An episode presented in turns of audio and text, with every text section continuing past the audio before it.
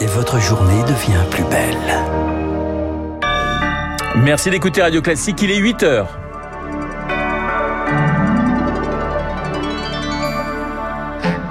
La matinale de Radio Classique avec Renaud Blanc. Après la reine Elisabeth, Camilla, l'épouse de Charles III, désormais reine consort, véritable retour en grâce pour le premier amour du roi. Limiter les transfusions sanguines en cas les plus graves, aux cas les plus graves, véritable nécessité face au très faible niveau euh, des stocks de sang, vous en parle dans cette édition. Et puis, nous évoquerons le chantier des retraites en fin de journal avec notre invité, le patron des petites et moyennes entreprises, François Asselin.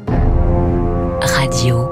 Classique. Et le journal de 8 heures nous est présenté par Léa Boutin-Rivière. Bonjour Léa. Bonjour Renaud, bonjour à tous. Une file d'attente de plusieurs centaines de mètres à Édimbourg. Depuis hier, les Écossais se pressent pour rendre un dernier hommage à Elisabeth II avant que sa dépouille ne soit transportée à Londres dans la soirée.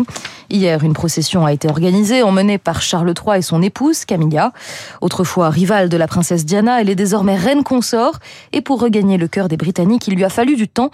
Un reportage de notre envoyé spécial à Londres, Victoire Fort. Green Park, en face du palais de Buckingham, se recouvre chaque jour un peu plus de fleurs. Et Brenda, fidèle royaliste, met la main à la pâte pour replacer quelques bouquets. Pour elle, Camilla revient de loin. Oh, C'était dur pour elle au début, mais elle s'en est bien sortie. Elle a su trouver sa place sans arrogance. Sur un banc, un groupe a sympathisé après avoir déposé un petit mot pour la reine. Je questionne. Avez-vous changé d'avis sur Camilla? Euh, Ah, c'est une question difficile. Tout le monde aimait tellement Diana. La comparaison avec la princesse de Galles revient souvent. Pour beaucoup, Camilla, c'était l'autre femme dans un triangle amoureux qui a coûté cher à la couronne. Peut-être qu'il aurait dû l'épouser elle dès le début, puisqu'il l'aimait. Confidente du prince Charles depuis sa jeunesse, Camilla a été traînée dans la boue par les tabloïds et a eu une réponse très royale. Surtout, ne pas sourciller. Thomas Pernet est spécialiste de la monarchie britannique, journaliste à point de vue. La méthode de Camilla, c'est de ne pas faire de vagues. Elle a pris euh, peu à peu sa place, d'abord dans des œuvres caritatives, et puis sur le plan institutionnel, à l'ouverture du Parlement par exemple, aux côtés de son époux et de la reine. En fait, c'est un incroyable comeback royal. En février dernier, Elisabeth II a enfin accepté que Camilla porte le titre de reine consort au moment mais très vite, les Britanniques l'appelleront juste Queen Camilla. Le couple royal qui doit se rendre dans tous les pays du Royaume-Uni ces prochains jours avant les funérailles prévues lundi. Des avancées majeures pour l'Ukraine. Kiev assure avoir repris 6000 km de terrain dans le sud et l'est du pays, ainsi que 20 localités en l'espace de 24 heures. Léa, la Gironde de nouveau en flammes. L'incendie déclenché hier autour euh, de Somos a parcouru 1300 hectares et a brûlé 4 maisons. 500 personnes environ ont dû être évacuées. Et toujours en France, de nombreux chantiers pour le gouvernement. Dont celui de la santé. Hier, la haute autorité a publié une série de recommandations pour mieux gérer les stocks de sang, car depuis le Covid, les donneurs se font rares.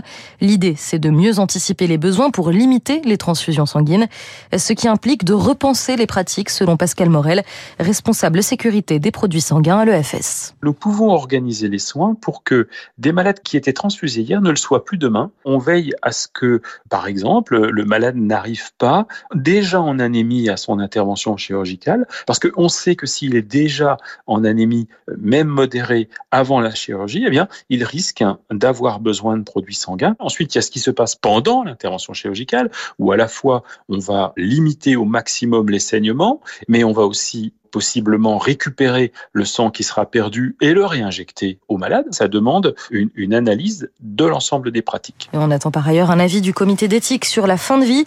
Emmanuel Macron présentera dans la journée les contours d'une consultation citoyenne à ce sujet. Et d'ici là, le président est attendu au Sable d'Olonne. Il doit se rendre dans un lycée professionnel de la ville avec le ministre de l'Éducation Papendiaï et celle de l'enseignement et de la formation professionnelle Carole Grandjean. Alors que seule la moitié des titulaires d'un CAP ou d'un bac pro ont un emploi deux ans après leur diplôme Réformer ce secteur est une urgence pour l'exécutif, Elodie Wilfried. Première mesure phare, l'augmentation de la durée des stages de 50% dès la rentrée 2023. Sigrid Girardin, du syndicat enseignant SNUEP FSU, redoute ce qu'elle appelle un formatage à l'emploi. On diminue le temps de présence des jeunes dans nos classes. Or, ce qu'il faut bien comprendre, c'est que l'entreprise n'est pas formatrice. Nos élèves, quand ils sont en stage, ils apprennent des gestes techniques et ils ne voient pas l'ensemble des savoirs professionnels. Le gouvernement veut par ailleurs accroître le nombre de professeurs associés issus du monde de l'entreprise et renforcer leur place dans les conseils d'administration l'administration des lycées. Des idées cohérentes, estime Laurent Munro de l'Union des entreprises de proximité. Ça permettra d'orienter les formations, les besoins en compétences. On parle de formation professionnelle, c'est pas un vilain mot de dire qu'on va embaucher un professionnel pour euh, faire certains cours. Avec cette réforme, Emmanuel Macron veut rapprocher le modèle du lycée professionnel avec celui de l'apprentissage et l'idée n'est pas nouvelle, explique l'historien de l'éducation Vincent Troger. Ça fait plusieurs décennies qu'on est sur ce type de projet, qui veut bien dire que c'est compliqué à mettre en œuvre. Il s'agit de faire cohabiter deux ministères qui n'ont pas du tout l'habitude de travailler ensemble. Les enseignants attendent désormais les concertations avec le gouvernement. L'intersyndicale se réunira le 22 septembre pour décider des actions à mener. Des grèves sont envisagées. 8h06 sur Radio Classique avec un autre chantier pour le gouvernement, la fameuse question des retraites. On va en parler dans un instant d'ailleurs avec Guillaume Tabar. Le rapport du Conseil d'orientation a fuité hier. Ses prévisions ne sont pas optimistes, Léa. Pourtant, ça commence bien. On apprend qu'en 2021 et 2022, le système est excédentaire. 3 milliards d'euros attendus cette année. Sauf que dès l'an prochain, les retraites repassent dans le rouge. D'où cette question déjà posée pendant le premier quinquennat Macron. Faut-il réformer le système? Bonjour François Asselin. Oui, bonjour. Vous êtes le président de la CPME, la Confédération des petites et moyennes entreprises. L'exécutif, pour vous, doit foncer? Oui, oui, parce que vous savez, ça sera jamais le moment.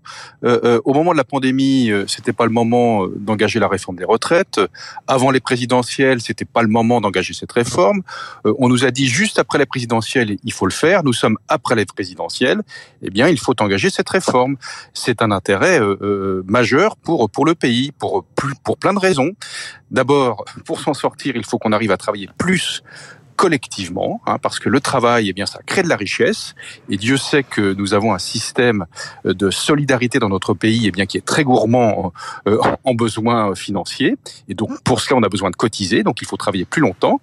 Et puis ensuite, eh bien, euh, on a un système qui, de toute façon, si on ne le réforme pas, la conséquence de tout cela, c'est qu'il faudra expliquer demain aux Français pourquoi les pensions de retraite, eh bien, baissent. François Asselin, pour vous, c'est clair, il faut travailler davantage? Oui, il faut travailler davantage. C'est c'est une valeur cardinale, le travail. Hein, et en tant que représentant des PME, j'aime mieux vous dire que nous, nous sommes les garants de cette belle valeur qu'est le travail.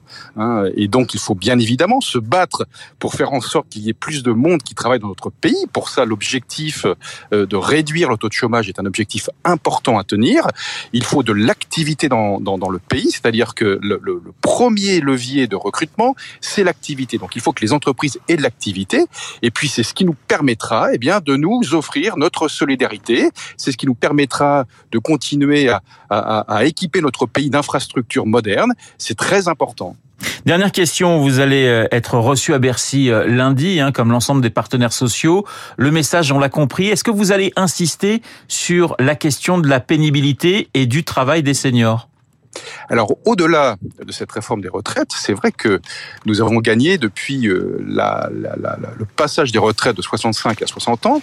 C'est en 82 et nous avons gagné euh, près de 8 ans d'espérance de vie. C'est considérable. Pour autant, il faut bien reconnaître que certaines professions qui sont physiquement plus exposées que d'autres eh bien, c'est tout à fait normal, surtout si on a fait ça pendant toute sa carrière professionnelle, de partir en retraite avant d'autres professions qui, comme moi, eh bien, ont fait toute leur carrière professionnelle, soit dans leur voiture, soit dans leur bureau. Euh, c'est ce qu'on appelle la pénibilité. Ce sont de beaux métiers, mais ce sont des métiers qui, physiquement, eh bien, euh, sont plus durs que d'autres. Eh bien, nous sommes prêts, nous, bien évidemment, à la CPME, euh, d'ouvrir ce débat. C'est important. Il faut penser à tout le monde. Pour autant, il faut qu'à l'arrivée, ben, collectivement, comme je vous le dis, comme je vous le disais, il faut qu'on arrive à travailler plus longtemps. Merci François Asselin d'avoir répondu à mes questions, le président de la CPME, en direct sur Radio Classique. On referme ce journal, Léa, avec les Emmy Awards qui récompensent les séries. Et vous êtes particulièrement contente ce matin, puisque votre actrice préférée, Zendaya, est de nouveau saluée. Oui, oui, je suis ravie. La très belle performance de l'actrice dans la série Euphoria, saluée puisqu'elle remporte l'Emmy de la meilleure actrice dans une série dramatique. Si vous ne savez pas quoi regarder ce soir, eh bien, je vous recommande cette série. C'est aussi le carton plein pour succès sacrée meilleure série dramatique. Oui, enfin ce soir il y a un petit Marseille contre euh, un club allemand en Ligue des Champions, donc ça va être compliqué de regarder une série. Mais euh, écoutez, je regarderai ça peut-être en replay. Le journal de 8 heures présenté par Léa Boutin-Rudivière. Il est 8h10. Dans un instant, nous avons rendez-vous avec Guillaume Tabar pour son édito politique et puis l'invité de Guillaume Durand, notre consoeur Laurence Haïm qui publie chez Robert Laffont, Guylaine Maxwell, une femme amoureuse.